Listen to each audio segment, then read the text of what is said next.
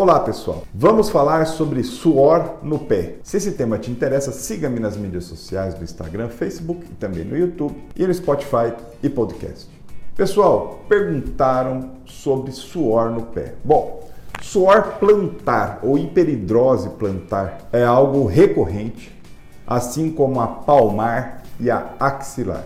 Então, essa dúvida do seguidor sobre a hiperidrose ou excesso de suor na planta do pé nos remete a primeiro investigar laboratorialmente se o paciente tem alguma disfunção orgânica, mas nos remete a algumas opções de tratamento nessa região. Existem maneiras de controlar essa hiperidrose. Uma que é uma muito comum, que é a aplicação de toxina botulínica, Botox, né, a marca comercial, toma aplicação de toxina botulínica em toda essa extensão da face plantar do pé. Isso vai dar um efeito de redução da produção de sudorese pelas glândulas sudoríparas do pé por um período. Passado o efeito da toxina, essa hiperidrose, essa sudorese poderá recorrer gradativamente e se faz outra abordagem de aplicação da toxina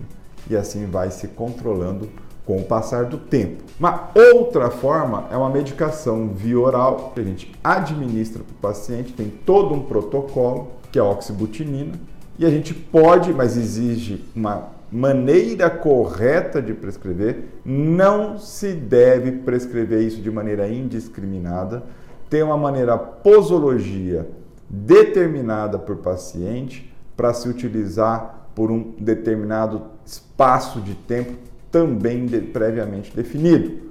É uma terapia de grande sucesso e que dificilmente depois essa hiperidrose recorre. Uma terceira maneira que pode ser utilizado como monoterapia ou adjuvante, né, conjunta com o via oral, é a aplicação de produtos tópicos que fazem um efeito botox-like, né, como uma toxina, fazendo a contração dessas glândulas sudoríparas e uma melhora da sudorese nessa região.